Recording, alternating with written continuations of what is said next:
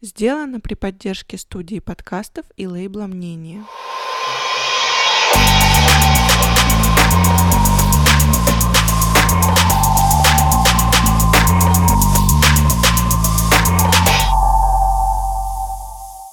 Всем привет, с вами подкаст «На коленках». Это подкаст, в котором мы приглашаем различных людей и обсуждаем с ними их неудачи, успехи, а также что их мотивирует. Дорогие слушатели, если вам нравится то, что мы делаем, то у вас есть великолепная возможность подписаться на нас на Патреоне. Во-первых, это будет поддерживать нас в наших начинаниях и помогать нам развиваться дальше. Ну и плюсом ко всему... Наши слушатели будут получать выпуски на день раньше и абсолютно без цензуры. И также у нас на Патреоне еще выходят разогревы, в которых мы обсуждаем... Как всегда, слезы, переживания переживания, боль, утраты, счастливые моменты. Что нас бесит. Какие-то факапы. Ну и все в таком духе. Мы хотим, чтобы вы знали, что даже по подписке за 1 доллар вы очень сильно поможете нам развиваться. Подписывайтесь на Patreon. Все ссылки в описании.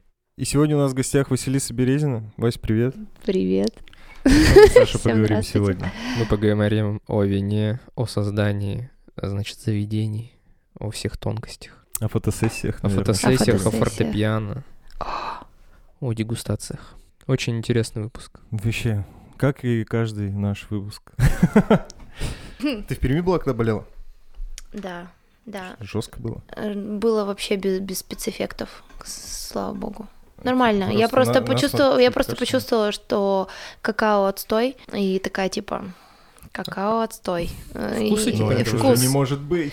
Вот, и все. Ну, поднялась вечером домой, выпила какао, поняла, что что-то тут не так, э, решила не ехать на работу, и на следующий день поняла, что полностью потеряла все обоняние а, и все прочее. Потом просто сходила, сделала тест, все, он показал, что я сижу, сижу дома 15 дней, да, как минимум.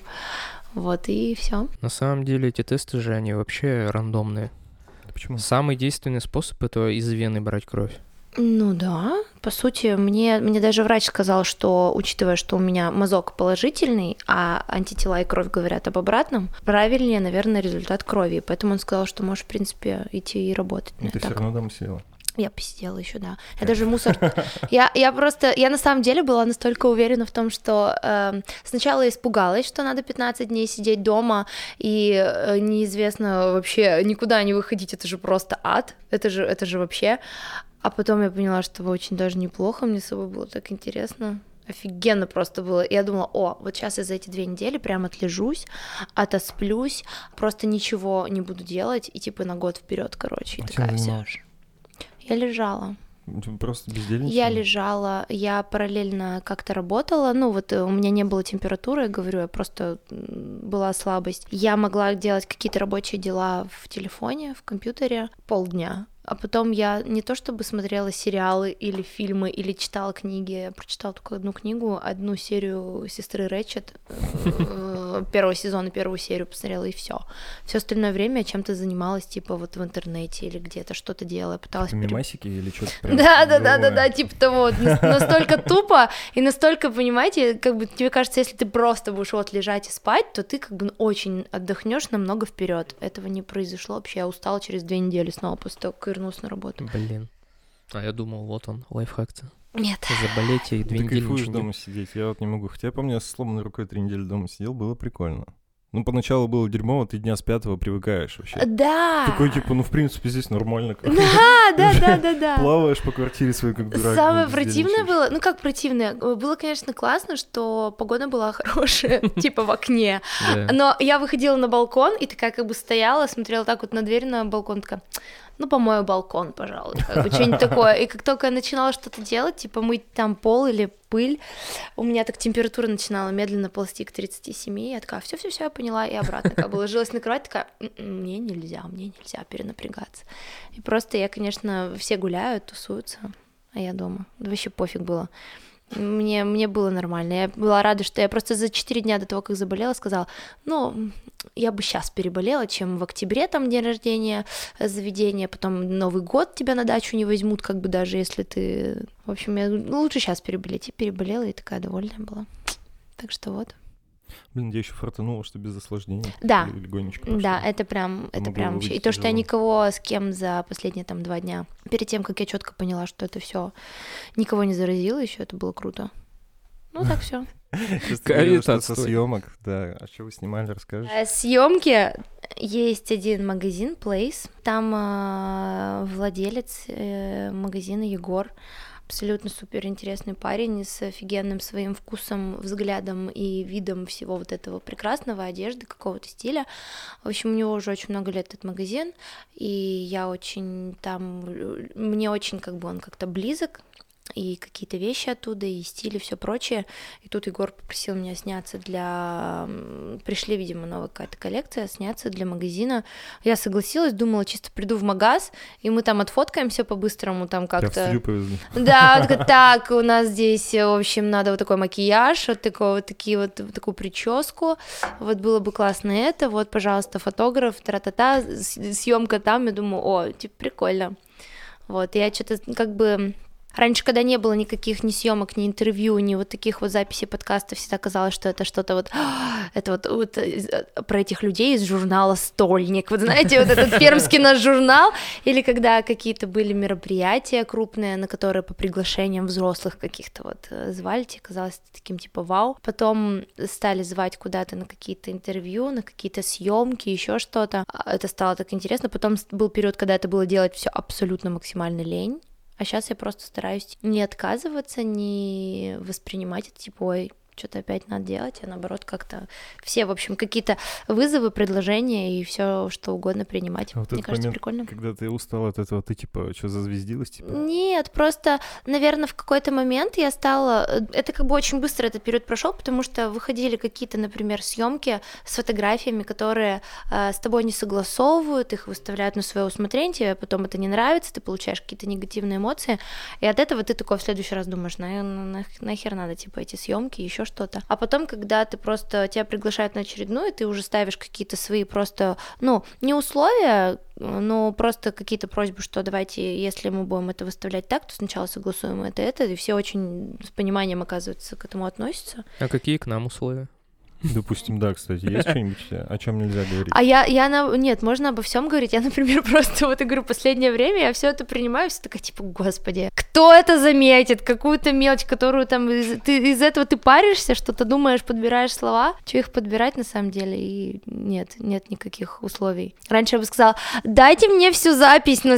на потом послушать, я посмотрю, как я там звучу, что я там сказала, не сказала, да, вроде нет. Единственное, я могу очень адски затупить, потому что два дня назад как-то я неудобно спала, и у меня э, защемило шею, а вместе с какой-то мышцей, мне кажется, защемило самую главную артерию, которая кровь туда в голову пускает, потому что я просто путаю слова, говорю какую-то, ну, не- могу перепутать, в общем, фразочку, слово, еще что-то. Долго вспоминать что-то. У меня, слушай, главный вопрос, который нам Уже. подкинули. Один, да, да, я, чё, я подумал, не буду прятать. Как бухать и не стареть? Никак. Ребят, абсолютно никак. Это просто какая-то Магия? Нет, это просто это то, что ты начинаешь чувствовать после 25. Вот мне раньше шутили вот на эту тему, что после 25 начинается вот это вот период старения, время уходит вспять. Да, сто процентов, абсолютно точно, потому что э, бухать и не стареть, бухать и чувствовать себя хорошо, бухать и быть здоровым, бухать и классно выглядеть, иметь хорошую кожу, ну, практически там невозможно. У тебя получается? Ну, как сказать? Давай так, еще вот мне просто я же пытаюсь идти откуда вот э, может идти вот этот эм, стереотип, да, что это можно Нет, спросить реально, у мне меня. подкинули этот вопрос, и я подумал, блин, реально, ну я просто работал барменом очень долго, Да, и я, я знаю. постоянно видел, как ты бухаешь, но за последние... Серьезно? Ну, не, ну, ладно, постоянно это, возможно, слишком грубое слово, но периодически, Да, реально периодически. но, ты же да. понимаешь. Ну, я конечно. Ну, я- последние четыре года, наверное, я вижу тебя, и я думаю, и ты вообще не изменилась за четыре года. Потому что, смотри, например, те разы, когда ты видел меня, ну, суть в том, что эм, очень много, когда, знаешь, у нас же складывается такой общий образ из всех картинок и воспоминаний, Ну, которые так мы потому что если я вижу только когда ты бухаешь, значит, я думаю, что ты всегда бухаешь. Да, типа в видишь- Инстаграме меня ругает вообще часть моей семьи, что типа, может быть, хватит фотографироваться с бокалом постоянно, а может быть, хватит постоянно выкладывать, как вы там где-то бухаете. Ну, то есть признаться, что треть э, какого-то контента, каких-то вещей, которые я делаю, там, например, с алкашкой, с бокалами, с э, вот этими праздными всплесками там и эм, танцами, они могут быть как бы абсолютно, я могу находиться не в алкогольном опьянении, могу вообще в это время не пить, ничего не делать, это такая издержка, грубо говоря, профессии, которую, ну, нужно нам, кто вообще как-то связан с общепитом, особенно с общепитом, в котором можно прийти и прибухнуть, нам, как это называется, нельзя не пить, или нельзя не кутить, нельзя не э, выходить, нельзя не появляться. А что насчет того, чтобы бухать и не стареть и э, хорошо себя чувствовать, это правда очень тяжело, потому что все мы с кем общаемся, девчонки, парни, все начинают чувствовать на себе какие-то какие-то изменения в организме. Мы, как девушки, чтобы выглядеть плюс-минус так же, все равно нам приходится уже сталкиваться с какими-то манипуляциями, которые мы производим с собой. Э, спор... Ну, косметология там всякие. Ну, косметология, да, понятно, что если ты э, не готов там закалываться, подтягиваться, еще что-то, ну, как бы это нам и не нужно. То есть мы начали ходить на массажи лица, на массажи тела, разгоняем лимфу, понимаешь? Это же все жидкость, типа, в нашем организме организме, которая должна что-то выводить. Мы стали там э, ходить на тренировки, заниматься, поддерживать, потому что как на лицо, как на сон, как на вообще общее состояние, так и на тело полностью влияет это все. А мы о каких дозах говорим? Ну, о, о любых, в принципе, если... Алкоголя именно. Ну, Слушай, ну я, например, не, не напивалась никогда до каких-то зеленых соплей. Ну, понятно, вот еще вот. Тима говорит раз периодически. Не, это просто нюансы уже, ну, Если один работы, бокал да, пива... Я просто постоянно видел пьющих людей, мне действительно да. казалось, что все бухают, просто вокруг все бухают. Ну, у нас еще такое, как бы... Я не пытаюсь сейчас никого оправдать, ни себя там, ни тех, кого ты видел когда-то э, бухающими. Просто условно говоря, э, в Италии никто никого не осуждает, когда все выпивают и в обед, и это нормально выпить э, на бизнес-встрече на какой-то бокал. Мы сейчас говорим ну, про бокал, да. И вечером там бутылку вина распить за ужином. Вот их никто не осуждает, потому что при их теруарах, при их там местностях и общей картинке вообще страны, где они находятся и локации, это выглядит как бы очень даже неплохо. Но у них в... просто в культуру зашито употребление. Хорошо, но в, понимаешь, в культуру э, у, у нас с ними один и тот же плюс-минус организм, как бы э, составляющие кровь, я не знаю, мышцы и так далее, мозг, все. У нас все одинаковое с ними. У нас, наверное, потому что как бы больше вшит в стереотип вот этот вот э, русский мужик с водкой, типа из бутылка, с банка огурцов. Алкаш, типа. Да, алкаш. У нас, если э, вы, выпивать за обедом, это, это будет выглядеть очень странно. Скажут, ни хрена себе. Мало того, что мало того, что мало того, что он вечером еще где-то прибухивает, он, он уже и в обед начал бухать. Ну, типа, ничего себе. Но если это не вредит работе, то в чем проблема? Не вижу проблемы. Ну вот, это, это очень спорный вопрос. И у нас э, как-то даже, наверное, воспринимается в, вот, это, вот это выпивонство, не знаю, выпивка, как-то в, боль, в большую степень она уходит в сторону алкоголизма, в сторону чего-то такого неприятного и так далее. Но мне кажется, что ты, ты вот спросил про меру. Объем. Объем. Блин, не знаю, мне, у, меня, у меня вот вообще выработано правило, всегда, если ты пьешь равно э, сильное количество воды тому, сколько ты выпил, ну, вина, например, да, мы говорим про вино, игристое, еще что-то, что можно там чаще всего выпивать, а воды столько же выпиваешь, ты будешь чувствовать себя значительно лучше на следующий день и в процессе вечера, чем без нее. То есть вода вообще решает очень много каких-то неприятных моментов. Ты вот говоришь, что в сфере общепита невозможно не пить и не кутить, но ты же не всегда в общепите была. Э, да, я, я говорю не про то, что не пить и не кутить. Вот э, условно говоря, э, раньше мне это, наверное, почему у нас там и родился проект, да, связанный с вином, потому что нам это нравилось делать. Мы это делали, потому что нам это нравилось, и делали место, в котором нам понравилось бы делать то же самое.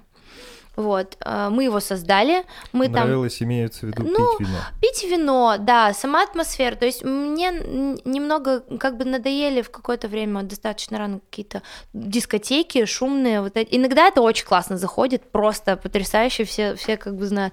Но у меня сменилось больше интерес вечером сесть куда-нибудь, э, взять бутылку вина, с кем то давно не виделся или с компанией и разговаривать, разговаривать, и все это там под винишко, это все так очень э, тепло, уютно и здорово. И э, мы, по сути, это сделали и для себя, и для других такое место прикольное. И потом получилось так, что когда э, мы стали замечать динамику, э, еще когда мы были с Дашей в проекте, что вот когда нас нету в пятницу или в субботу, у нас значительно падает выручка. Uh, у нас очень мало Виду, людей. Когда вы не присутствуете. Когда мы не присутствуем, вот и что было в Старокирпичном, что сейчас на Пермской. Просто очень мало народу, нету движухи, нету тусовки, выручки просто падают. Мы стали это очень быстро замечать. Сначала мы как-то, ну, спокойно на это реагировали, потом мы понимали, что это очень нас в рамки в какие-то вгоняет, что мы должны все таки кто-то из нас должен присутствовать по выходным, если мы хотим даже там куда-то там. То есть ты не можешь планировать свой выходной. Я вот тем более сейчас вообще не могу никуда уехать. Это, это просто э, какая-то жесть. И все, и мы это проверили несколько раз, и действительно выходило так, что если мы не выставляем какую-нибудь стойку, если мы не зовем кого-то, с кем кому-то не обронили фразу, что мы будем сегодня в пью, какая-то была фигня. И мы поняли, блин, чтобы были выручки, надо самим там жечь.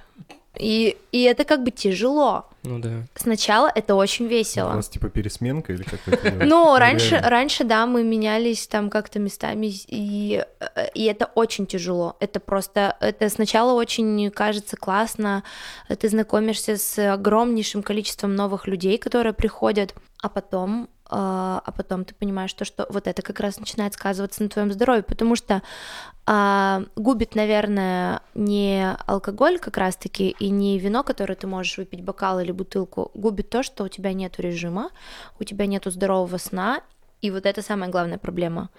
Вот. А в принципе, вот почему как бы э, я и говорю, что это тяжко, это реально тяжко из-за того, что ты не можешь лечь спать, ну вот, например, в 9 часов вечера. Потому что хочешь.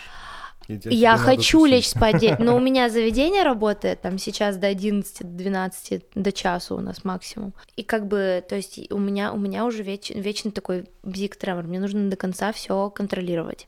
То есть это, это, это, это можно, можно не пить и не бухать, ты просто не можешь лечь спать во сколько ты хочешь лечь спать. Поэтому тут проблема не в алкоголе, у меня лично. И почему э, нельзя не пить и не тусоваться, вот ровно по той причине, потому что твой гость среднестатистический, который привык к тому, что он приходит в это место на определенную атмосферу, которую и я, и э, персонал, и эти же гости создают, то есть, если он перестанет ее получать и перестанет знать, что вот он в этот вечер может сюда приехать и очень спокойно расслабиться и со мной там сесть, поболтать, или, не знаю, один или с друзьями, то это не так... начинается такой небольшой отток от тебя. А можешь сказать, что за атмосфера? А, ну, в Пью? Да, как это вообще? А, На что это похоже? Мне просто интересно. Это на самом деле, мне кажется, что она такая все еще неопределенная, но э, у меня бывает очень много случаев, когда я могу сидеть работать, и может зайти кто-нибудь, кто, как правило, ходит к нам на ланч. А, или кто-то один решил заехать выпить бокал вина, потому что день просто какой-то адовый был. И он приходит, меня видит, и мы можем парой фраз оброниться, такие, я говорю, садись, давай. мы можем вместе выпить э, тот же бокал, что-нибудь обсудить, поговорить, как будто мы какие-то там вообще друзья. Это все такое очень приближенное к дружеской атмосфере, то есть у нас не нету такого, что такой ресторанный кич, в котором все супер правильно, все ходят по своим заданным рельсам, а, персонал, гости, я, еще что-то. У нас все очень достаточно свободно и спокойно. Атмосфера, куда э, можно прийти в любой одежде, ну, то есть э, имеется в виду не нужно перед тем, как ехать к нам, заезжать домой, переодеваться, если ты, например, едешь от друзей из-за города. Ну, что, что-то такое. Не знаю, как это попытаться уместить вам очень в, в короткое описание атмосферы, но э, мы не заморочены там на, на внешний вид нашего гостя, еще что-то, мы не заморочены на какие-то рамки, мы со всеми можем очень быстро найти какой-то контакт, а, ну и, и когда про, проходят выходные, это всегда такой формат не вечеринки, а припати, где все как-то собираются. Иногда это бывают такие прикольные вечеринки, когда все как-то в, одно, в один день решают пойти к нам. Куча вообще людей, которые друг другом знакомы, незнакомы, и их всех так много, и получается такая шумная какая-то движуха. От, от таких моментов я прям реально кайфую. Я, то есть смотрю, как всем здорово и классно, и как все как-то вот легко и непринужденно отдыхают, поэтому не, не знаю, я, наверное, не, не описала до конца точно. Я просто пытаюсь понять, атмосферу. какая ты деталька в этом механизме. А, я объясню тебе. Блин, а, ну есть типа сервис, грубо говоря, там бармены, официанты, администраторы. Ты как бы всех знаешь, со всеми общаешься. Не то чтобы ты всех развлекаешь, просто ты поддерживаешь разговор с людьми, атмосферу. Такой, Но они же «Эй, сами ребята». могут. Как, ну, как будто бы да, но это из-за привязки места с человеком. А, ну так Понимаешь? может это ну, наверное, но я, надо. это, но я не, не делаю это, потому что это моя работа, и я так должна делать. Я Ты это делаю, сказала- потому что я это очень люблю. Ты же уехать хочешь. Иногда... Ну, не можешь, точнее. Я, я, вот, когда ты что-то не можешь, ты очень этого хочешь. Но э, суть в том, что я это делаю абсолютно там искренне. Э, По сути, наверное, мне и хотелось бы иметь такую роль, э, открывая какое-то заведение, что шла бы какая-то ассоциация, чтобы это, как бы это объяснить правильно? Ну, что люди приходят Чтобы- в гости к тебе. Да, это, это прикольно, приятно, и мне всегда это вот, вот, вот, вот это мне очень нравится. И поэтому я не, не хочу, чтобы это звучало, что вот я вынуждена в пятницу переть на свою работу, чтобы там плясать вокруг всех. Нет, я это делаю, когда я пляшу вокруг всех, и если я вдруг кому-то подхожу или спрашиваю, как дела, просто к любому незнакомому мне столику, я делаю супер искренне, потому что я просто хочу, чтобы им было приятно, что о них заботятся, об их комфорте, об их вечере, времени. И вот, если от меня что-то зависит, что я могу сделать лучше, почему бы это не Я, сделать? кстати, это понимаю прекрасно. Ну вот тоже из-за некоторых барменов, например, некоторые приходят там в, в пабы. Да, Потому что с ними вот, процентов, там вот этот бармен, который вообще четкий. сто Есть еще такая штука, что ну, наемный сотрудник никогда не будет относиться к заведению и к гостям так, как владелец. Имеется в виду, что с таким теплом и радушием, искренним. Потому что наемный сотрудник, он всегда остается наемным сотрудником. И, ну, не всегда у него искренние чувства к тому, что происходит. Нет, бывают, конечно, бывают случаи, но это настолько редко, это настолько э, прям единично можно пересчитать за всю там вашу жизнь, сколько вы ходите в заведения в какие-то, кого бы вы бы так отметили. Их там не будет больше, чем по пальцам одной руки пересчитать. Э, Я хотел спросить, ты сказала, что вы с Дашей были в проекте, а вы сейчас Да. разошлись? Да, мы сейчас, получается, с момента, как вот мы все вышли а, после жесткого карантина, вот эт- этого домашнего, с июля, получается, э, мы уже отдельно. Ну как, то есть я, я осталась заниматься пью, а пошла помогать маме в ее сфере эко-химии различные, всяких эко-средств. Даша, получается, ну да, с июля где-то мы по разные стороны Вы баррикад. в хороших отношениях разошлись? Да, да, мы, кстати, э, знаете, это было как все стали э, замечать, что Даша нету в пью. Все где Даша? Говорю, так все, я тут теперь вот одна осталась. И я просто помню э, несколько фраз вот этих, потому что, ну, мы, в принципе, так и предполагали. Мы вам много-то и не давали. Я говорю, а чего вы нам много не давали? Но времени это же было понятно, что бабы разосрутся, как бы и бизнес, в принципе, начнё- начнутся все эти проблемы. Я говорю, ну, я, в принципе, могу вас разочаровать. Как бы мы взрослые люди, у взрослых людей бывает такое, что они могут, ну, поговорить, договориться и нормально разойтись. И если, как бы, человек выходит из бизнеса, это не обязательно, что он должен уходить, выламывая все двери, э, забирая с собой дверные косяки и унитазы. Э, Это у всех обязательно был- была ассоциация с каким-то срачем, с каким-то скандалом, с тем, что плохо, неплохо.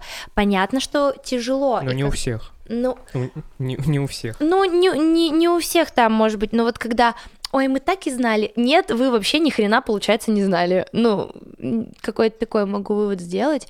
Конечно, тяжело, и, конечно, какие-то, э, когда становится очень тяжело одному это все делать, я периодически там по-честному думала, вот, блин, я тут одна с этим совсем там разбираюсь, еще что-то.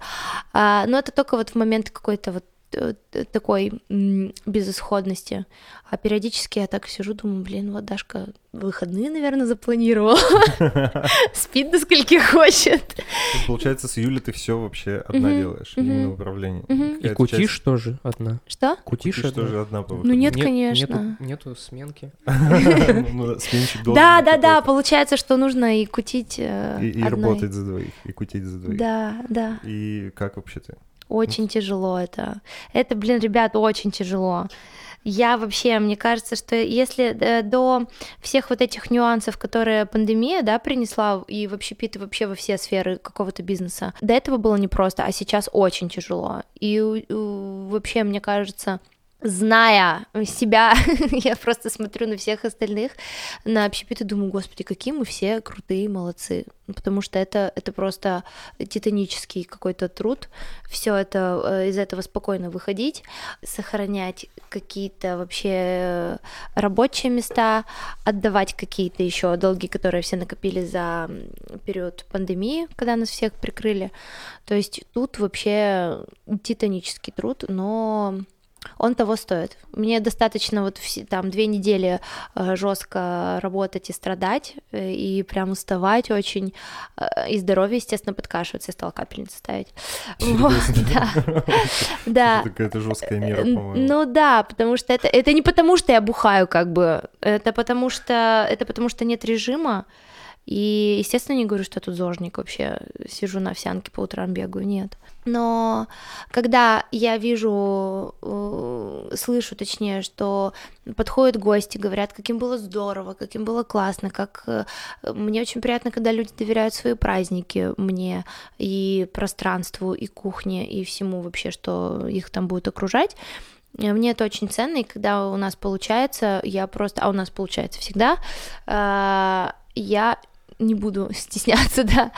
А, мне это прям как мед на душу. Я все, когда я слышу такие слова, мне все, все какие-то свои там эти усталости могу в сторону отмести, и мне вот это очень важно, очень заставляет как-то вперед двигаться, не опускать руки. А опускать их вообще пить можно вообще каждый день. Я хотел спросить, чем ты занималась до этого? О, до этого я да ничего особенного, я училась в лицее, после чего училась в высшей школе экономики. Пока э, училась в лицее, попробовала поработать, кстати, официанткой первый раз в 10 и в 11 классе. Больше помогла, потому что надо было официантов набрать, и я говорю, я через полтора месяца уеду, типа, могу вам помочь. Они такие, давай, супер. Как ты работал офиком? А, да, нормально, офигенно, да. Я очень, мне всегда было очень интересно, что это такое. Вот, я попробовала и поняла, что к чему. Здорово. Потом а, после университета я пошла работать в компанию головной офис, который находился в Калининграде. Вообще случайно туда попала и занималась э, командировочным сервисом. Я была менеджером по корпоративному сервису. То есть моей задачей было э, тех, кто находится в компании в Перми, у кого есть э, потенциальные командировки, билеты, покупка, всякие отели, бронирование, трансферы. Офис-менеджер. Эм, нет, я, я, моя задача заключалась в э, заключении договоров с ними.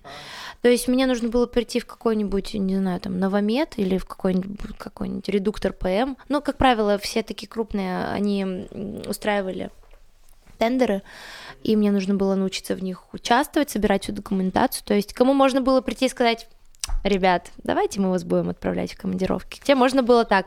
А там, где все через конкурсную программу, к ней просто надо было готовиться. Вот я узнала, что такое 44 ФЗ. И что это... Что это такое, да? Это все, все, что связано, в общем, с этими ужасными э, бюрократическими бумажными э, делами, которые я вообще ненавижу Блин, делать. реально отстойно. Типа, Нет, э, э, типа нужно собирать всю документацию, потом самое противное это вот а, тебе нужно, чтобы подать документы а, в ту или иную организацию, у них есть определенные правила, как у тебя должны быть сшиты документы. Все, ну, я на этом закончу. Это полная дичь, это вообще супер неинтересно. Короче, поработала я там год, наверное, или полтора.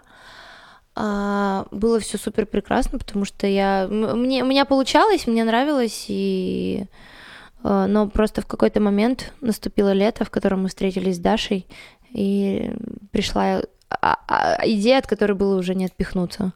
Вот, и все. Я поняла, что я не могу разрываться на два лагеря. Мне нужно заниматься либо чем-то одним четко, либо чем-то другим. Слушай, идея ведь у вас намного-намного раньше появилась.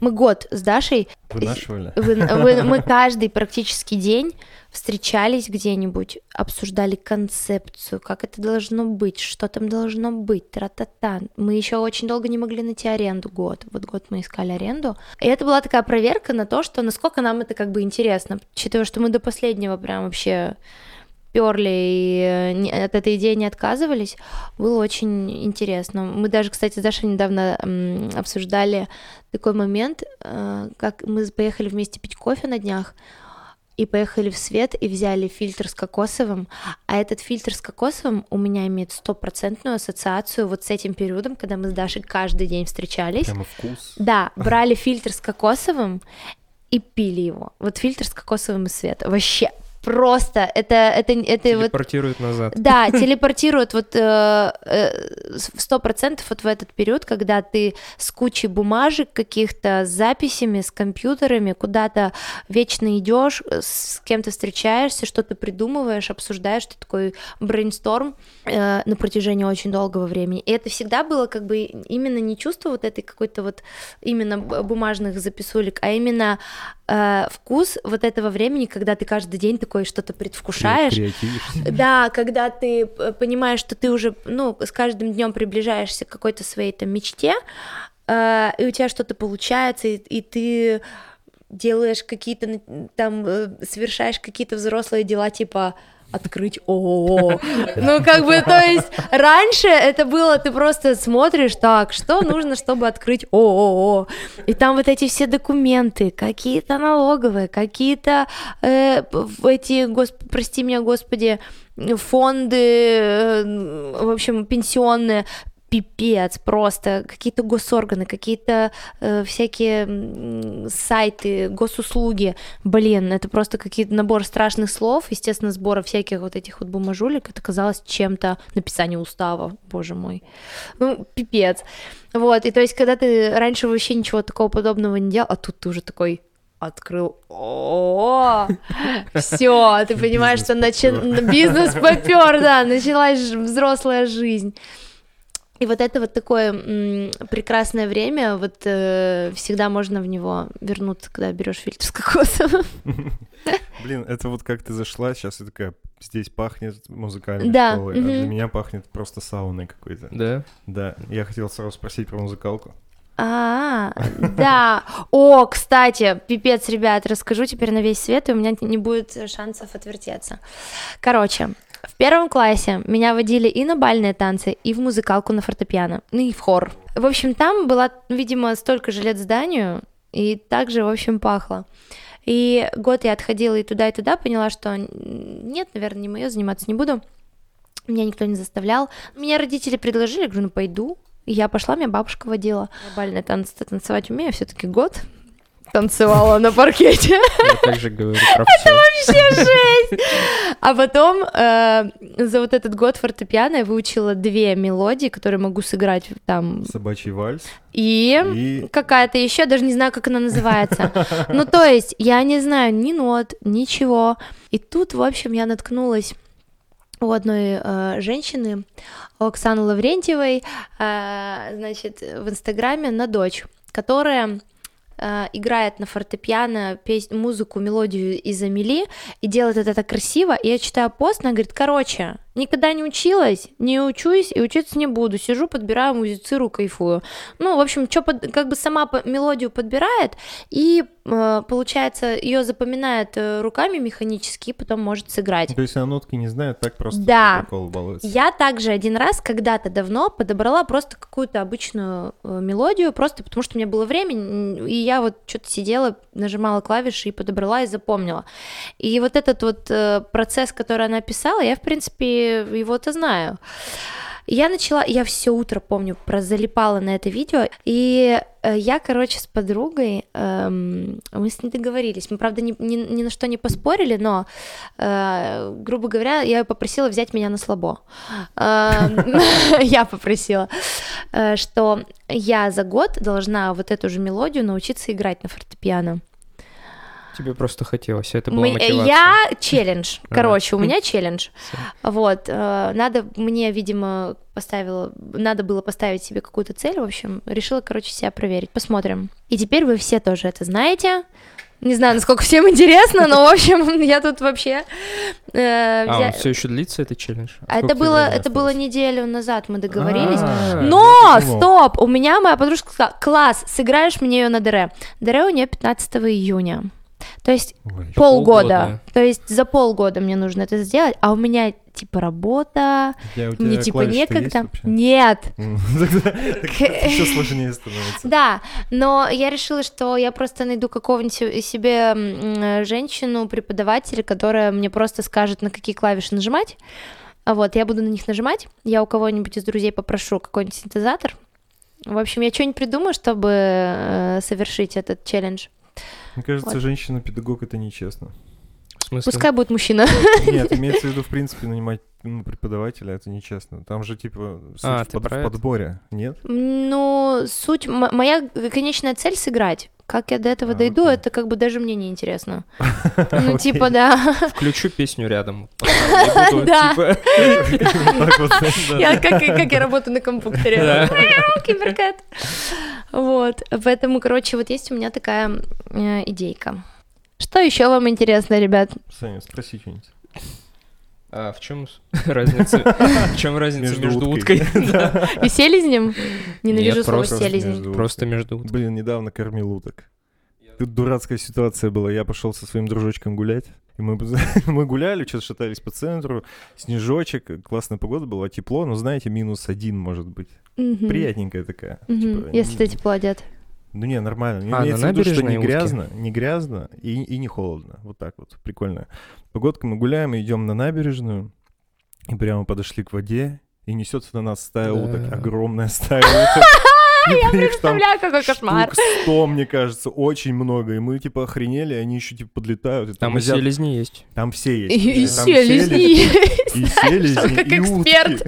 Вот той самой локации. Я там Обратите внимание. Я редко где бываю, я мы там был. охренели, типа, мы сначала не поняли, они все возле нас остановились и такие, что И смотрят на Да, них. да.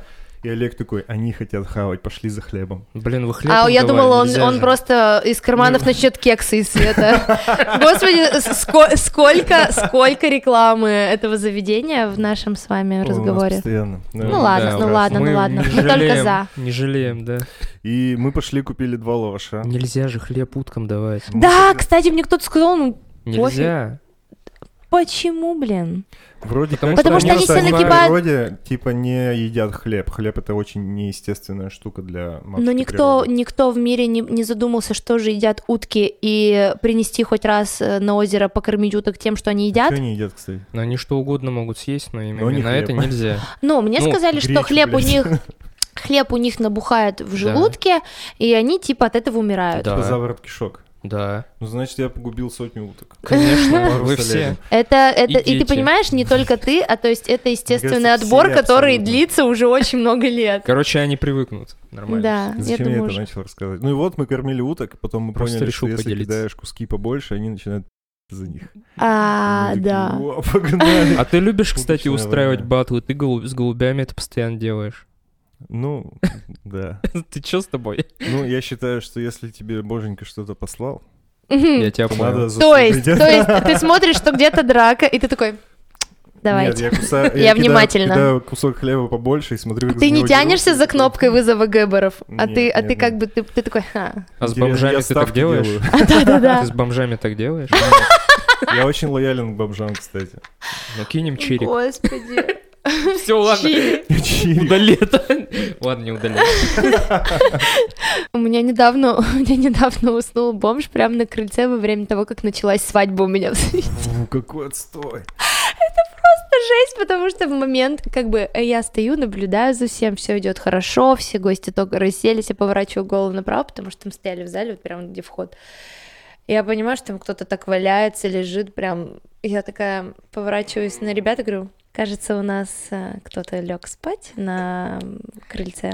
Давайте что-нибудь сделаем. с этим». И в этот момент у меня подходит жених, что-то у меня спрашивает, поворачивает голову, и как бы я просто максимально разворачиваю его обратно и говорю, отдыхайте, все нормально, все хорошо. В итоге это действительно был бомж, который решил прилечь. Ну, вы да, потом, потом, потом через на следующий день э, с ним поссорился мой э, друг, ну как поссорился, он был с дамой, этот бомж.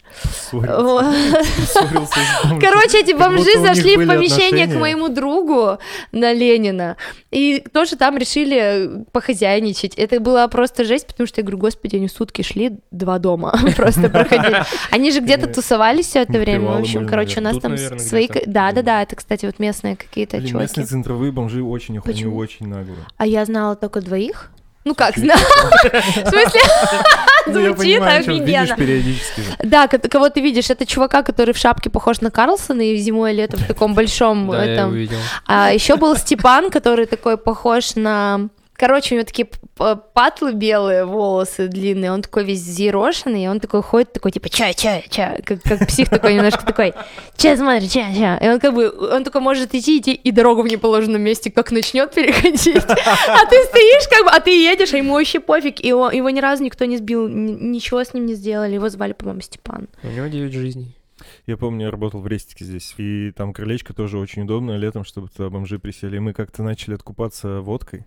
О! Просто, это так была, вы их блядь, прикормили. Это была да, вы их прикормили. Ошибка. Это как диких животных кормить. И Реально, это они жесть. постоянно начали, типа, они уже шантаж устроили, они, типа, садились в круг возле этого крыльца и, типа, не пускали гостей, типа, давайте водку или не уйдем. Там было очень жестко все. И что вы им давали? Какую водку? водку для жопы? О, это была крайняя мера. Мы сначала по-хорошему выходили, типа, ребята, вот, типа, уйдите, пожалуйста, держите. Офигеть, какая жесть, так неприятно. Ну, блин, это жестко. Они здесь очень такие, на самом деле.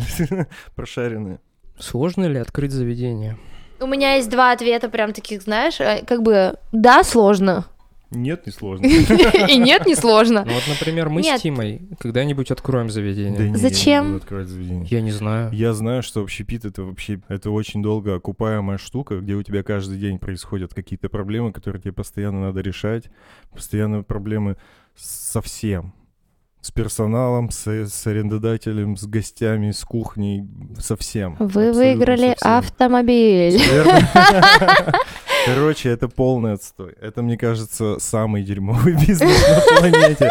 Он исключительно для энтузиастов создан. Если ты прямо хочешь этим заниматься, но не для зарабатывания. И у тебя, и если у тебя есть бабки. Да. Чтобы ты такой, знаешь, это не про меня, кстати, история. Было бы клево, если бы у меня было дофига баба, которая могла бы без зазрения совести каждый месяц бы э, спикивать на свое заведение и чисто такая, типа, не париться, и, ну, пускай будет. Все нормально. Минус каждый месяц. Где ты взяла бабки? А, бабки мы первый проект открывали 50 на 50 э, Дашин парень и моя мама. А второй проект мы в него переезжали, э, полностью э, давала бабки моя мама. Нет. А-а-а. Но туда нужно было прям еще прилично очень до, докладывать. Во-первых, площадь была в 4 раза больше. Во-вторых, мы делали кухню. Это как бы оборудование, это правильные по нормам всякие 350 раковин на какую-то там эту историю. Пол положить на 204 квадратах и там проводку положить, э, и... Я передумал. Э, она управляющая банка. Короче, отвечая на вопрос. Открыть э, заведение можно легко, классно. Мы, между прочим, очень даже пожалели, что не стали снимать влог, как открыть заведение за типа три месяца или за две недели, потому что первое нам сказали, вот в помещении есть, мы заключили договор, они говорят, только надо открыться на Дягилевский фестиваль, вот, он через 10 дней, а, короче, вот так. И мы такие, типа, ок. А, а потом мы очень резко как-то, ну не резко, мы подходили к этому долго, но быстро сделали достаточно ремонт. И вот это вот все, то есть э, у меня друзья там за полтора дня до открытия такие, в смысле, ты собираешься завтра открываться, тут же еще ремонт. Я говорю, спокойно, все будет. Блин, я сто раз видел эту ситуацию, когда типа полный кипиш. Да, ремонт. да, ремонт. Завтра в 10 утра мы открываем. Да, да, да, техническое открытие. Техническое открытие. Вот, а, поэтому открыть можно вообще очень легко, любое заведение, какое захочешь, но сколько ты его как бы, ну, грубо говоря, протянешь, продержишь на плаву на каком-то, который тебе будет комфортен и гостям будет нравиться. Получается, открыть несложно, но заниматься этим сложно. Заниматься сложно, да. Окей, а идея? Вот идея к вам пришла, и вы как вы Идея же была сначала Как- бара такого с закусками, с винищем, Ну, потом то уже п- спустя год перешло Как все. это выглядит? То есть вы взяли там, я не знаю, вы же целый альбом. год реально этим занимались. Да, у вас там, наверное, вот папка целая там. Да если бы Ну, у меня была собрана шесть. бы хотя бы одна папка с конкретной документацией, знаете, потому что это Ну, все там я представляю куча маленьких листочков. бумажек, да, да, да, да, да, да, да, да. Мгм. Э, э, Как это? Просто ты на самом деле эм, делаешь то, что ты хочешь делать. Тут не надо как бы... Это не тяжело. Но вы же все подвергаете какой, какому-то какой-то логике. Ну, то есть не- не- есть же, нельзя же сделать что угодно. Да, нельзя. Есть Я- я тебе больше скажу. Оба да. проекта, например, которые делались, они делались без дизайн-проекта. Ну вот. А как, по наитию просто? Просто Вот здесь диван, типа, там часы. да, Что да, да, типа я, как получилось, я в, в, в одно время заканчивала ремонт э, у себя в квартире, которая делалась дизайнером. Но дизайнер мне очень помогла, рассказала, как э, классно она там сделала мне, э, снесла какие-то стены, сделала, как это называется, планировку. И мы с ней столько проехали вместе в магази- магазинов. То есть у меня не было такого, что я заказала дизайнера, сказала, хочу классную квартиру. Она такая мне выдала, значит, готовые картинки, я выбирала. Нет, мы вместе с ней поехали, говорила, о, классная кла- краска, классная плитка, прикольные двери, классное вот это вот все, чик-чик-чик. Так, а давай-ка вот это вот возьмем и приложим вот к этой стене, а потом еще давай с того отдела принесем пол и подложим, типа, как это будет, ну, плюс-минус вместе. То есть я брала кусочки материалов каких-то, вот так вот их складывала и такая, мне нравится. Пойдет. Пойдет, да. Э, И, короче, так как у меня уже я знала, где покупать краску, какие-то прикольные интерьерные штуки, и нам нужно было срочно что-то делать вот в э, баре, у меня и бригада была рядом, как бы знакомая, и я знала, куда, если что, ехать. Поэтому мы очень быстро, я все просто накидала. Так, столы, столы, столы. Очень классная плитка, вот эта вот метр двадцать на 60. Почему бы из нее не сделать стол? Алло, Геворг, давай сделаем ее в раму и сделаем на железное подстолье. Он такой, ну хз, давай попробуем. Мы попробовали, получилось, давай еще 4 типа таких стола, 5. Все, у нас столы есть. И эм, как-то вот все вот в таком вот ключе происходило. А когда нужно было переезжать и делать снова то, у нас тоже не было времени, ни, ни времени, ни свободных денег на то, чтобы заказывать какой-то дизайн-проект. Все тоже делалось так, типа, так, давай возьмем ткань отсюда, и вот это вот отсюда привезем, посмотрим, как при этом свете смотрится. Ну, нормально. И, короче, вот так вот. И, и, ну, единственное, конечно, я еще походила на курсы дизайна, еще что-то эм, немного. Да, и я нарисовала проводку, типа, которую надо было, ну, в, в заведении. Она, конечно, немного косячная. Имеется в виду прямо с технической точки зрения. ты А, где розетки? Да, да, да, да. Типа, я такая, лампы. я такая, типа, ну, пойдет, работает Примерно пока. Да, да, да, да, да. Интересно. По сути, получается, ты делал то, что тебе кажется прикольным, кажется красивым, органичным, Ты сейчас об правильным. этом рассказываешь, тебе не кажется, что это вообще не звучит как серьезный подход? Да, какой-то? вот как будто... А кто сказал, что у нас был очень серьезный подход? Нам приходилось доказывать то, что мы тут не просто с Дашей э, кофе пьем в свете целый год, а, вот, и что э, мы в Москву ездили. Давайте, окей, я назову это, это была командировка. Так. Мы действительно перед открытием с Дашей поехали в Москву шарахаться по самым топовым классным винным заведениям Research, Москвы. research. Да, естественно. Это бары, это классное заведение, где прикольные коктейли. Ну, у нас на коктейли не было, но нам нужно было посмотреть, что народ э, ест, пьет, как, с кем. Но он же в Москве это делает, разные Москва люди. не Россия, естественно, но ты же можешь какие-то классные тренды. э, ну, это можно и сказать, что поехал идей по- э, по- по- посмотреть, подукрасть. Но по сути, мне, мне нужно было понимать, что с чем, кто пьет, ест и как. И кто как общается с барменом. То есть какие-то инсайты именно заведений нам было интересно узнать с точки зрения персонала. Поэтому мы садились за барную стойку и общались, и разговаривали, узнавали о каких-то вот каких-то таких мелочах. Шпионили. Мы шпионили, да, там несколько дней, естественно, мы ходили, это все выглядело поехали на попойку по ресторанам пожрать. Ну, да, это наша работа, которую мы себе выбрали. Вы себе выбрали сидеть в офисе. Хорошо. Я же как бы никого не осуждаю за это. Может быть, я сама когда-нибудь приду к офису, когда мне будет Ты это... была в офисе, Нет, я была в офисе, я понимаю, что в этом нету ничего плохого. конечно. То есть, как бы, но э, мы столкнулись с тем, что это было. «Мгм, бухать поехали. Ой, хорошо. Не, слушай, не надо слушать да мы людей слушали, вообще. типа, окей, хорошо. И получается, что э, это тоже можно сказать, что это несерьезный подход.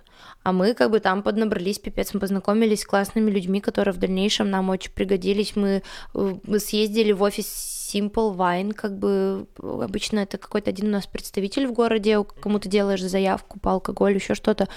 Мы прям с ними пошли дальше, классно поболтали, пообщались на тему всего вообще, и и в офисе, и не в офисе, в общем, с разными крутыми винными деятелями. Uh, то есть это, это очень много классных, полезных контактов, которые непосредственно профессиональную основу несут.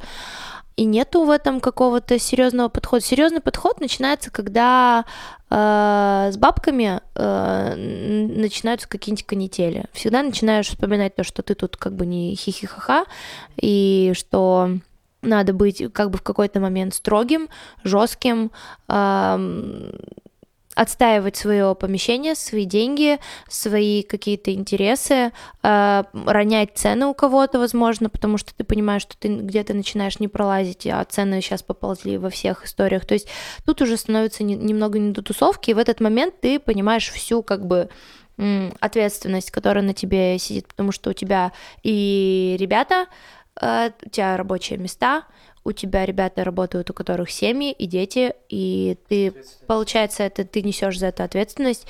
Тут как бы можно бесконечно э, долго, да, рассуждать о том, как, типа, от похмелья полечиться, но, блин, для меня последние, там, полгода, даже больше, э, интереснее, как э, настроить рабочий механизм, чтобы он работал как часы, чтобы можно было, э, там, заставляю себя кому-то делегировать какие-то вещи, потому что, ну, очень долгий период времени я не могла вообще этого сделать. То есть э, тут уже начинаются такие работа с собой, потому что ты остаешься один на один вот с этой машиной, которая запущена пару лет назад, она как бы вроде бы прет, и вроде бы не, сто... не стоит на месте, и вроде бы ходят довольны, классно, но вообще то, что происходит сейчас, э, немножко возвращает как бы в какую-то реальность такую жестокую, и ты такой, да, типа классно, но я лучше поеду домой высплюсь, потому что завтра там какая-нибудь встреча с кем-нибудь очень важная решать за бабки. Ты просто говоришь такое чувство, типа, вау, взрослая жизнь, мы ООО делаем,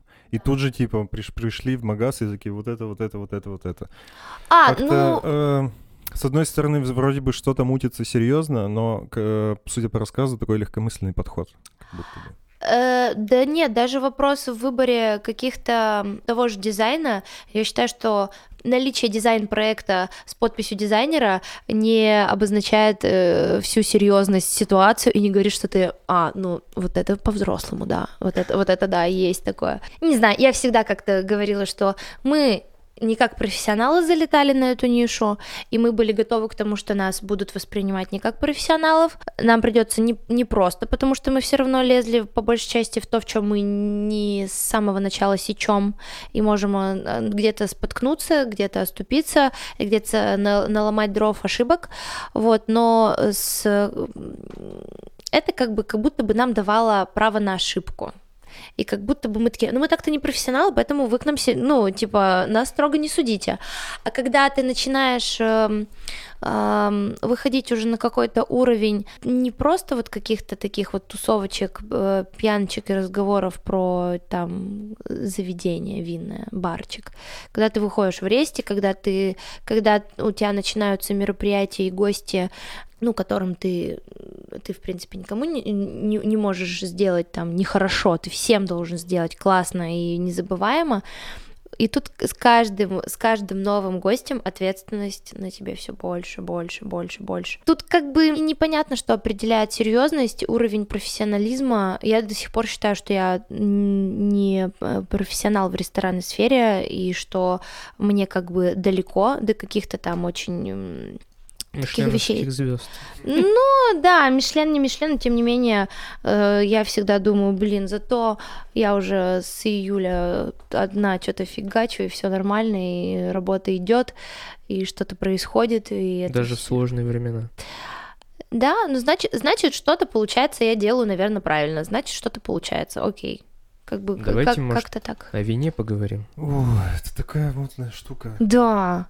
Это реально душный, душный А что ты, разговор что ты, что ты Ну, хочешь в Не выпить? надо разговаривать, когда ты его пьешь. В магазе можно иначе купить нормальное вино? Конечно. вообще Да. За питик. О, ребят, рассказываю, кстати. За питик, кстати, очень много неплохого вина. За питик вообще хреново туча всякого классного вина и игристого. Ну, в общем, суть в том, что а, у нас была такая ассоциация, наверное, у всех, что Леон и красное и белое это какие-то магазы у дома, да. да, с абсолютно зашкварными какими-то непонятными винами, непонятно откуда вообще их Нет, привезли. Это была история же про паленый алкоголь, и из-за этого сложилось такое впечатление ну, Эм, у масс. Возможно. Короче, суть в том, что просто. что типа в адвокате, в Винорио и окей в семье можно покупать, а в тех нельзя покупать, что это какой-то типа отстой. На самом деле, а, в период пандемии а, эти сетки стали а, себе захватывать больше поставщиков, стали отбирать очень классные позиции портфелей всех этих поставщиков и за счет объема делать себе классные цены на это на все, ставить у себя в магазинах, делать какую-то не очень большую наценку и продавать реально качественное, клевое бухло. Офигенное, супер вкусное, приятное по цене, как бы, и, и проверенное, и, и, и точно абсолютно нормальное и не паленое. На что потом пос- поставщики некоторые говорят, блин, у нас КБшка за счет объемов уронили цену так, что мы вынуждены как бы даже ресторанам предлагать больше, чем в этом магазине цена, ну, выворачивается. Нифига. И мы такие, дороже, типа, блин. розницу получается. Ну да. Короче, Кстати. есть некоторые позиции, которые вот так вот стали очень популярны в в момент, когда все сидели дома и до 11 быстрее закупались алкашкой. Вот, э, потому что была приятная цена и удивительно хорошее качество за эту низкую цену, деле, поэтому все реально есть что улетало. купить за питик даже ты вообще можешь себе хорошее винишко взять. Не Очень много прям такого. супер хорошее, но оно будет вкусненькое, прикольное, типа тебе точно понравится. Это будет, э, ну, неочевидная сивуха какая-то за 150 рублей. Это будет хорошее вино. Классное. Мгм. А в- приложение Вивина. Я ему не совсем доверяю. Давай послушаем. говорил Давай послушаем. Я не совсем мнение. доверяю, поэтому не сказать, что я им пользуюсь. Я не знаю каких-то его особенных характеристик, но когда раньше оно там только появилось, э, и когда мы э, периодически, у меня ребята иногда бывают, проверяют какое-то у нас там приходит вино, они хоп, там э, отсканировали, посмотрели, что такое. И я так смотрю, и там какой-то либо низкий рейтинг, а я, пони- я уверена в этом вине, там прям что оно по вкусовым характеристикам, по всему вообще просто обалденно. И там какая-то хрень написана. Или наоборот, там за- завышено очень от того, что... Ну, непонятно. То есть там пишут э, и, и, и- Отзывы и люби- и любители, и профессионалы, И да, и профессионалы. все. Непонятно. То есть на вкус и цвет как бы очень э, разные мнения. Но мне, я, я ему, короче, не доверяю, я на него никогда не ссылаюсь и не пользуюсь. И не считаю, что это какая-то м, что это обязательная правильная история. Тиму что- прямо разрывает, Бесишь он так хочет, хуйней. он так Я хочет. тебе уже сто раз объяснял, почему это приложение дерьмо. Потому что на хорошее вино, на какое-нибудь хорошее вино, его оценивает человек, который разбирается, и одновременно 90% людей, которые ничего не понимают. На хорошее вино они напишут, типа, одна звезда, и это кислятина, типа, поганая. Да. Хотя это будет очень классное, вкусное Да, вино. да. И на ту же, на какую-нибудь лазанскую э, супер сладкую М, долину дерьмище. типа, поставят там, 5 звезд, супер, вообще, Да. блядь, великолепно, мы всю свадьбу на этом вине. Да, отыграли». да, да. Ну, типа, и надо понимать просто, какие люди ставят оценку, и уровень их экспертности, ну, типа, он вообще сомнительный. Тут я, я всегда пытаюсь не... м, А как- вино это не вкусовщина разве? М, Что такое вкусовщина? Как это? В любом случае, просто есть, типа, очевидно, плохие продукты. Что такое вкусовщина? продукты. Ну вот Ну, вкус и нравится, цвет, всё, что нравится мне шоколадка, а тебе А, нет, это. Вот, я, я что я хотела сказать. То есть понятно, что... э, подождите, подождите. Тут же дело в том, что э, я всегда стараюсь, э, чтобы гости и вообще кто, ну, что-то спрашивает у меня про вино, я не пытаюсь им навязать эм, э, то, что про это вино говорит производитель. Я э, могу только поделиться своими ощущениями, но я всегда от гостей прошу, чтобы они мне сказали, что они в первую очередь почувствовали. Чтобы с ними обсуждать дальше про это вино что-то, я прошу их самое первое впечатление, потому что э, есть те, кто могут прям выдать вообще историю. А есть те, кто говорят, да я не знаю, что говорить, для меня просто белое. Ну, это тоже вообще норма. Но как только ты начинаешь ему тогда, ты говоришь, хорошо, тогда я начинаю ему рассказывать свою историю, то, как я его воспринимаю. И тут же человек, когда начинает вот с этим знакомиться, он такой, а да, а да. То есть он уже хотя бы начинает иметь какие-то подкатегории того, как он может его оценивать. Это тоже прикольно. Но потом, если ему интересно, можно от производителя добавить каких-нибудь там фактов. У меня, например, был, была история, что пришел на стажировку новый мальчик, и он абсолютно вот не разбирался в вине ни в чем. Мы, значит, давай э, показывать, что у нас есть, что мы продаем, что у нас какие самые продаваемые его любимые позиции у гостей. И он пробует Новую Зеландию, Савиньон Блан, который вообще просто, ну, вот, он, он и пушечка, он такой очень, э, его сразу можно угадать из всех. И он говорит одну вещь, говорит, а, пахнет женщиной. Я говорю, запомни! Я говорю, запомни! Он говорит, так пахнет женщина. Я говорю, запомни. И вот это, именно вот это первое впечатление всегда поможет тебе его описать гостю или продать, если ты его хочешь, еще что-то. Запомни, это очень здорово, что ты именно вот так, такую ассоциацию провел. И как бы вот это вот самое важное. Поэтому в моменте, когда профессионал или любитель, да, любитель тоже может зайти, типа, Вивина, фу, кислятина, еще что-то, хрен с ним. Он может писать все, что угодно, но самое главное просто получается не опираться на точку зрения ребят из Вивина. Как бы тут все равно э, такая история, что нужно э, самому попробовать, прежде чем понять. У всех вообще по-разному. У нас недавно пришло вино, для меня оно было как э, орех и вафелька, как будто бы ты съел только что Феррero Рошешку. А э, для моего коллеги это было э, конным двором. Ну, то есть разница огромная. Конный двор? Да, конный, конный двор. двор. Это место или... Ну, запах на конном дворе, а, представляешь? Слушай, э, в ароматику вина входит очень много странных, на самом это деле, вообще, штук. Там это есть просто... Я вот про Рафаэлку вообще офигел. Ой, Ферреро Роше. Да, то есть у меня четкое понимание. Вот я съела Ферреро Роше, проглотила, и вот этот вот вкус орешка и шоколадной пасты, и вот этого все, думаю, блин, как вот это, это прикол. возможно в вине? Ну, это ты типа свои сосочки, понимаешь, Нет, как это возможно в вине? Ну, ну вино же это просто виноград. Погода, при которой он растет. Так. Земля, ну, обработка, обработка. холод, э, жара, и температурный режим страны, да, тень, не тень. Каждый, это... почему вино постоянно, то есть там пишется сорт винограда, место где и год. Пошлите, что... пошлите вот закончим э, болтать и пойдемте в пивино, я тебе дам это вино попробовать. Пошли. Короче, э, суть в том, что из года в год виноград зреет по-разному, разная погода и так далее. И почему некоторое вино, ну, может стоить очень дорого, а следующий год, типа, может стоить очень дешево? Потому что может быть очень удачный урожай в этот А год. может быть очень А может быть очень-очень плохой. И поэтому вот такая ценность, что типа 50 лет назад был какой-то год, но там пушка. Понимаешь? Прикольно. И поэтому такая тонкость, что То очень есть важно. Виноделы поставили себе все плюсики в этом году, которых они хотели добиться в вкусе, вообще во всей органолептике. Да, да. Они такие, ну все. Ну, вот это ну, вот всё, вообще типа, все. стоимость сразу возрастает в разы. И это того стоит, очевидно. А насчет вкусов, которые, почему они есть в вине, это же тоже, ну, ты их не сразу чувствуешь. Это прям реально вообще прокачка рецепторов очень жесткая. Вообще. Я бы, кстати, хотела бы... Во! Новый челлендж.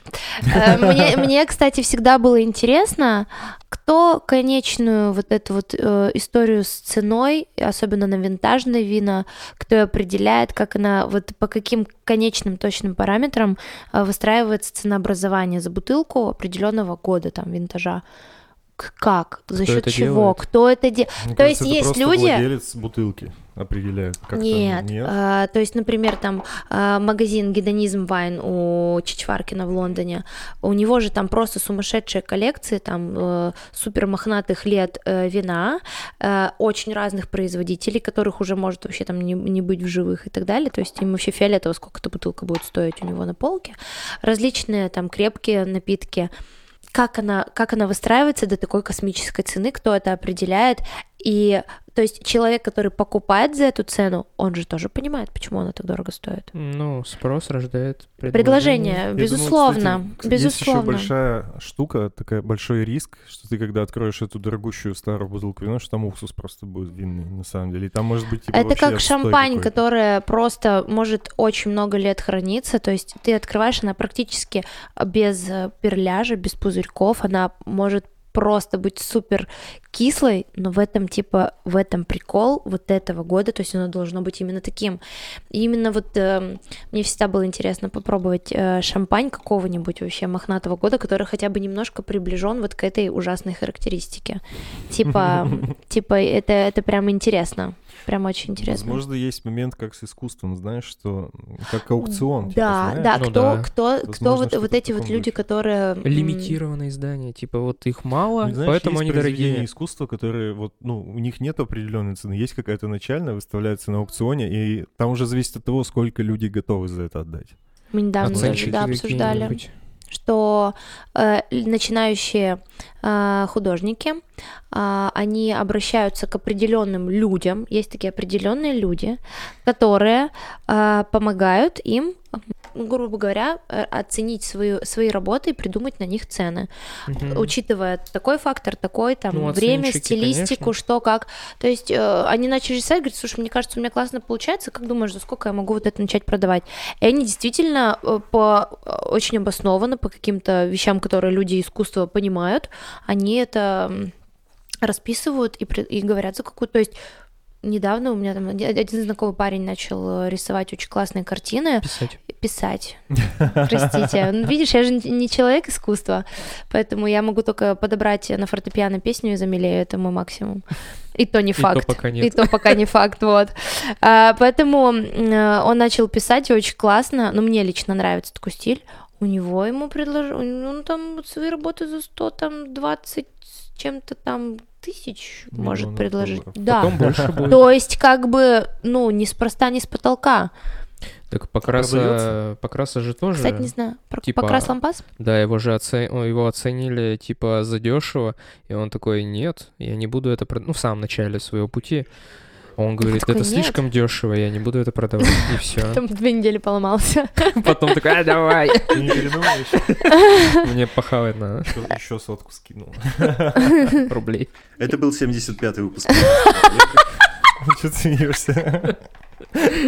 Спасибо, что дослушали до конца. Э, В гостях у нас была Вася Березина. Спасибо, большое, ребята, огромное. Очень с вами здорово. Пойдемте Да. пить вино. Пойдем. Остальное Всем потом. хорошей недели.